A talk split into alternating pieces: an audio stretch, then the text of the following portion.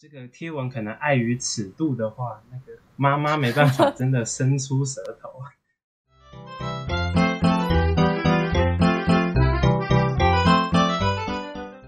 欢迎收听《鬼刚诶 Work with Us》。你今天也远端工作吗？我们就是你远端工作的同事。您现在收听的是行销躺着听单元，我们每周都会介绍大家近期有趣的行销观察。大家好，我是阿伦。大家好，我是 PH。PH，你今天中餐吃什么啊？我今天吃烧腊，就是那个三宝饭。那你吃什么？我吃了一个一个汉堡，那个麦叉灯的汉堡。对，然后说到汉堡，你知道有一间早午餐店，居然好吃到如果偷吃被发现，可是会面临感情危机的吗？哎，那不就是我们今天的第一个案例吗？那我们今天要分享的第一个案例是一个六点三十五分的一间早午餐店，它是林口旗舰店的粉砖发布的一则贴文，它是用一个新闻的形式，然后由记者来报道说，有一个女生她发现她的老公去偷吃，然后很难过的来跟。呃，社会大众来哭诉，这样，它是运用一个偷吃的双关来报新闻，它中间其实也还有藏一些有趣的梗，比如说是。呃，运用那个前阵子很红的，虽然我不是数学家，但这听起来很不错吧的梗。另外，它的新闻标题也是很记者，而且它的跑马灯字幕也会一直替换，让整支的影片都没有冷场。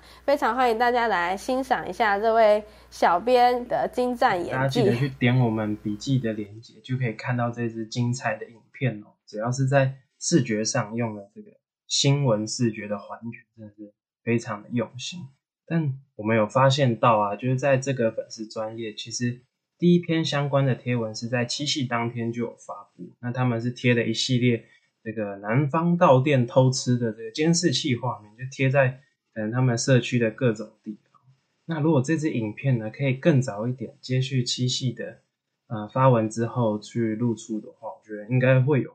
更好的这个呃贴文成效。但比较可惜的是，他们的影片是到八月二十二号的时候才去发布。对，就是虽然标题是写七夕，但其实日期已经距离七夕有一点小遥远。但大家还是可以去参考一下他这支影片做的新闻的视觉。虽然他新闻的视觉做的非常的用心跟认真，但是内容的部分用很强，就是做一个很大的反差，所以整体来看是很有趣的。好，那接下来的案例是《绅士淑女恰恰恰》，是阿汉 po 影片发布的一则呃叶配的影音内容。那他这支影片是用非常到位的复古还有怀旧的视觉，那他不管是字幕转场还是服装跟美术都非常的用心，大家可以到 show note 点我们的链接去看看。那我这支影片是看到最后才发现，这原来是叶配，那也代表说它是一支非常成功的叶配影片，因为我真的非常完整的看完它了。呃，它这支影片是 OPPO 的叶配，然后 OPPO 这个粉钻它有去底下留言说，请丢掉你的修图软体，用我们就好了。然后阿汉 po 影片还去留言说，许光汉跟阿汉哪个帅，就是给这个粉钻非常。两难的抉择很好笑。里面说到怀旧复古元素，里面有这个修图的环节，然后 居然是用小画家来修图，而且修图效果意外的好。这个真的要等大家去修 note 去看影片就知道到底是多么的好笑。嗯，而且有趣的是啊，他们其实在呃阿汉片头一开始就有放了很多这种很有年代感的片段，那这些可能真的就是当时。呃，记录下来的影片，这不知道是怎么去授权去取得，我也是蛮好奇的。但就是在脸书的话，影片如果一开始就能吸睛的话，就可以有效让观众啊接下来去把影片看。对，这一点是蛮成功的。对，那这支影片也跟前面那一支影片一样，有做一个些微的反差。比如说，它是用非常复古的视觉，拿着非常怀旧的手机。但是他在滑交友软体，就是整体是非常可能，呃五六零年代的风格。然后，但是他拿一个智慧型手机在向左滑、向右滑，做成一个反差的感觉，也是非常的有趣。好，那下一个案例，我们来到教育部的粉砖。啊，其实我们录音的当天呢、就是开学日。那教育部这边很贴心的帮大家做了一篇啊，帮小朋友、帮家长都做了一篇收心的文案。那这一篇如果只是一般的收心文案，我们可是不会放到案例里的哦、但有趣的是，这篇加入的啾啾的元素啊，原来这是开学的味道。那贴文的照片非常有趣，一点开就会看到很啾啾的那种漫画风格的文字啊，然后以及非常啾啾的标题。那更更重要的是，里面的人物啊，就是各种家长都摆出了啾啾力，那小朋友都看起来非常的无奈，因为说到开学日嘛，呃，小朋友可能不开心，但这可是家长非常期盼的日子。嗯，而且这篇贴文非常用心的是，人物的 pose 啊，再加上这个漫画的视觉还原非常到位。那粉丝就说：“哎，还以为是揪玉布啊，原来是揪玉布啊，啊，啾啾的啾。”然后也引发了各种粉丝用那个啾啾图进行支援。对，应该说啾啾这个梗，其实在网络上就是一个非常热门的迷因啊。因为大家如果看过这个漫画本身的话，其实就有很多迷因，有迷因制造机之称啊。这部漫画，我看到留言有说，就是封面首图左边的最左边的那位家长，其实就是真的揪粉吧？他的 pose 真是摆的非常的动感。对，那个角度基本上是没有没有练过，是凹不出那种角度。对，然后底下有一张图，它是有呃讲说书包是不是有味道的那一张图，那个小孩的表情也是很到位诶。哦，这个是还原的，嗯，应该是《JoJo》第五部吧，这个《黄金之风》里面有一个角色就，呃，他可以尝得到说谎的味道，然后他就用舌头去舔主角，说，嗯，这是说谎的味道。但这个贴文可能碍于尺度的话，那个妈妈没办法真的伸出舌头，对，这是比较可惜的地方对，毕竟毕竟这还是教育部的粉砖。好，那既然我们都开启了动漫迷音世界，不如就再分享一则吧。啊，这次我们来到的是万年东海模型玩具的粉砖。那这篇贴文呢，它是标题是说打开长辈的手机。哎，那打开长辈的手机会发现会发生什么事呢？那这篇贴文就把那个《新世纪福音战士》里的各种画面啊，去结合了。哎，打开长辈手机会发生的一些乱象，就比如说手机的亮度过亮啊，就有点对应到，呃，可能那个卡通里面的那个战机在变身的时候发光的画，然后或者是看长辈的通知直接爆炸，长辈都没有在清通知的吗？就对应到动画里面那个 emergency 那个各种警示灯跳出来的话，然后大家如果到我们 show note。去看贴文本身的话，就会发现除了亮度啊、通知啊，还有音量、电量，还有字体以及背景运行的 App，多到不知道这只手机能不能在活下去的情况下呢？对，但是这个粉丝团呢做了各种用动漫的画面做了非常贴切的解，然后就有粉丝就说：“哎、我妈的手机字体真的大到跟我内心空洞。”跟我内心的空洞一样大，然后这篇贴文，因为是比较面向年轻朋友，对，但也意外调出了很多年轻人抱怨家中长辈啊，对于他们手机使用上的一些奇怪的习惯。那我们也觉得，嗯，长辈手机乱象跟《新世纪福音战士》里面的各种 各种这种画面，未免也太搭了吧？但仔细想想，其实看过《新世纪福音战士》的我们。说不定也算是长辈。哎、欸，等一下，可是我没有看过哎，那你有看过吗？哦，有啊，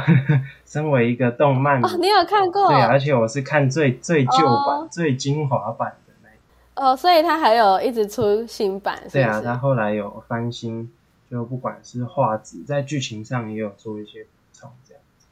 嗯、哦，但虽然我还我没有看过《新世纪福音战士》，但我还是懂这个梗，因为我真的每次用我妈的手机把它打开之后，真的是全部都是一整排的通知，跟那个背景城市完全划不完，我都要把它全部清空一次，怕她的手机会整个当掉。对，如果长辈可以更加了解这个手机的使用原理，他们应该，哎，可能对，好像太多应用程式其实会挡掉，或是。电量太低的时候，可能会造成电池损害。如果他们都可以知道这些嗯原理的话，可能就是可以让他们使用的更加顺手。那我们接下来就看看呃，IG 有推出什么新功能吧。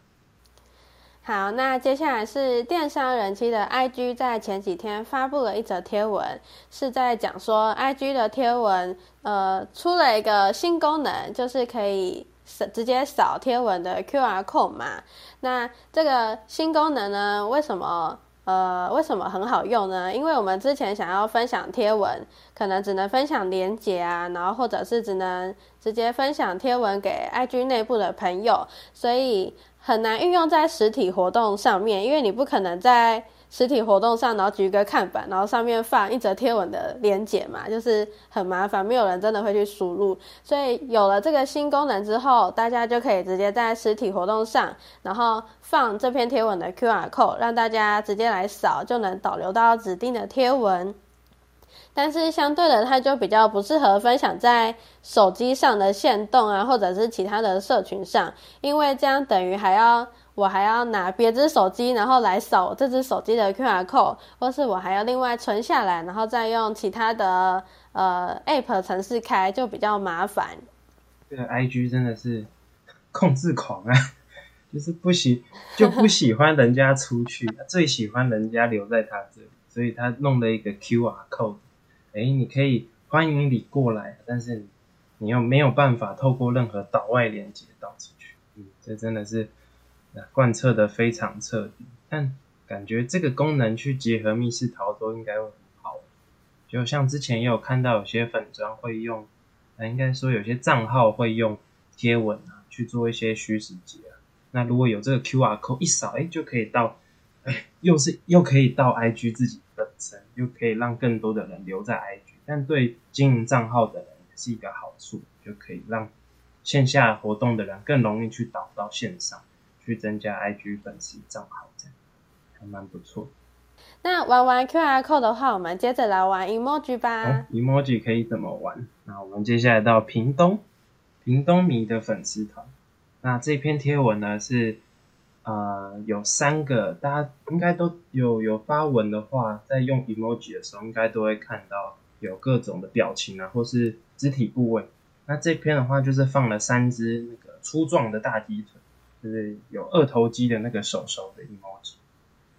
大家可以想象一下。好，那他放了三张，第一张是他说欧洲人的手就是一只白色的大鸡腿，然后非洲人的手就是一只褐色的大鸡腿。就那个现在 emoji 都就是肤色很多元啊，其实你可以选黄种皮肤的手啊，白种皮肤的手，然后可能是非洲他们这边肤色的手。然后屏东迷这个粉丝团很非常有创意哦。那刚刚是有说到欧洲人的手跟非洲人的手，那第三个他们放的就是屏东人的手，然后那只手就像熊猫一样，一半黑，然后一半是白。那想要表达就是这个啊色差哦。那我原因到底是为什么？那其实这是一个非常观察入围的一种设计啊，因为在嗯国境之南这边阳光实在是太热情。所以大家只要外出啊，没有穿衣服的部位啊，就是会被晒得黑噜噜的。但原本的呃肤色啊，哎却是白露底，所以造成了这种有趣的现象。那因此这个其实很多屏东迷的粉丝啊，他们就直接在底下支援了各种色差图，哎有穿衣服的色差图啊，也有呃像穿鞋子的色差图，各种色差图表示这个。观察其实真的是非常的贴近大家内心所想的事情。对啊，而且我觉得脚也很适合哎，像留言有一个穿勃肯拖鞋，就是我们现在最常见的那一种有黑色啊、白色各种颜色的那个拖鞋，它的色差痕也是很明显。我自己就有这个色差痕，而且对，而且疫情之下戴口罩的脸也是可以，就是很有色差。因为我朋友去花莲玩，他都没有擦防晒，然后他平常戴眼镜可能看不出来，但是他口罩一拿下来，眼睛一拿下来，脸真的是上面是黑的，下面是白的，而且会有那个口罩的那个形状，是吗？有点菱形的感觉。对对对，很有趣，让他都暂时不敢把口罩拿下来了。对，像这样非常简单的贴文，对，但却引发了大家哎对于生活上的共鸣。虽然看似简单，其实建立在这个细心观察之下。那下一篇我们就来看看全联啊做了什么疯狂的事吧。那我们接下来的案例是全联福利中心发布了一篇中原感恩月的感谢名单，它很厉害哦，它是统整了所有曾与全联粉砖中原系列贴文有互动的好友，把它制作一个感谢名单。但它很有趣的是，它的感谢名单是呃全部都是黑底，然后白字，也没有任何其他的，像我们一般得奖名单可能会做一些。呃，banner 啊，或是做一些视觉的变化，它没有，它完全就是纯黑底跟白字，会有一种自己好像在被普渡的感觉，而且他还故意，不知道是不是故意的，他把那个所有名字都随便的排序，就是不是。呃，我们正常排序可能会英文名字先排，或者是中文名字先排，或者是按照笔画顺序排序，他都没有，他就随便乱排，让人非常的强迫症发作。然后他这篇贴文有九十几张的图，所以大家可以去找找看有没有自己的名字。那如果找不到的话，可能就会很想说，哦，如果有 Ctrl 加 F 这个功能就好了，就可以直接搜寻自己的名字。那抽奖的得奖名单呢，也都可以参考这种形式，可以多一些不一样的小巧思。像它只是单纯的放感谢名单，却也能引起就是很大的粉丝的回响。这个名单收集真的是要非常有耐心。像我们平常在抽奖，可能会用一些层次去把名单导出。那我猜他们这篇贴文可能已经用同样的方式去导出名单。那这种黑底白字的设计。可能就是要尽可能去简化后续作业的时间。就如果以我们在制图的角度来看，但还是很佩服他们可以有这样子的玩法，以及就算是用程式导出名单，还要一笔一笔的去整理到图片，其实也是非常要花时间的。这种实践力啊，真的是很佩服。对，而且全联团队真的是创意无限。接下来看看全联中秋节的案例吧。从中元节现在到中秋节了。好，那这一篇的话，其实呃，它有一个文案非常吸引我，是说每一天的月亮都是一场烤肉的邀请。那这篇文的话，他们是用了一个嗯有点漫画式的开头，去把大家带入他们的这个世界，然后是用了。魔法卡，那其实中秋节啊有两大元素，一个是烤肉嘛，然后再来一个是月亮。那